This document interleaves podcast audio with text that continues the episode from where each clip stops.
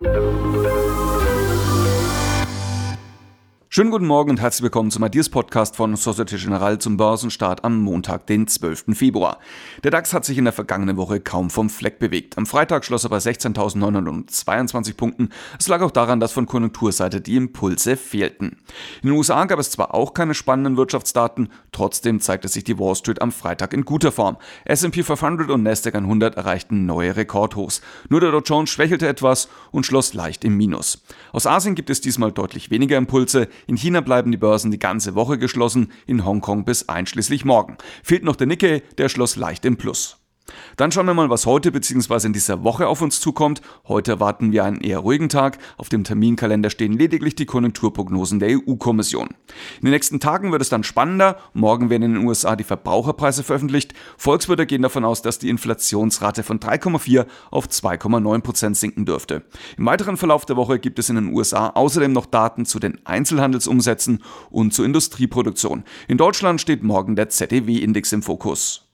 Auf Unternehmensseite spielt natürlich die Bilanzsaison weiter eine wichtige Rolle, auch wenn nicht ganz so viele Quartalszahlen anstehen wie in den vergangenen Wochen. Aus dem DAX sind am Donnerstag Airbus und die Commerzbank an der Reihe. In den USA wird morgen sicherlich die Bilanz von Coca-Cola spannend. Konkurrent PepsiCo hatte am Freitag ja mit einer schwachen Umsatzprognose enttäuscht. Heute sollten wir dann noch die Aktie von SAP im Auge behalten. Der als Aufsichtsratschef vorgesehene Punit Renchen wird sein Amt nicht antreten. Die Hauptversammlung und damit die Wahl des Aufsichtsratschefs ist für den 15. Mai angesetzt.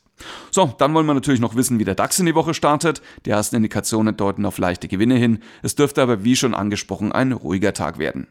Vielleicht gibt es ein bisschen mehr Bewegung bei unserer Marktidee, die ist diesmal Siemens. Siemens hatte in der vergangenen Woche Quartalszahlen vorgelegt. Die Aktie war daraufhin erst auf ein Allzeithoch gestiegen, dann aber abgerutscht. Damit bewegt sich das Papier in einer engen Range.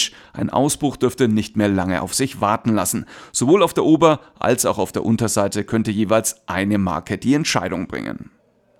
Wo Sie diese Marken befinden, erfahren Sie wie gewohnt in einer ausführlichen technischen Analyse unter www.ideas-daily.de. Außerdem finden Sie dort passende Produktideen zu Siemens. Das war der Ideas Podcast von Societe Generale zum Börsenstart am Montag, den 12. Februar. Mein Name ist Andreas Agli und wenn Sie mögen, hören wir uns morgen an gleicher Stelle wieder. Machen Sie es gut.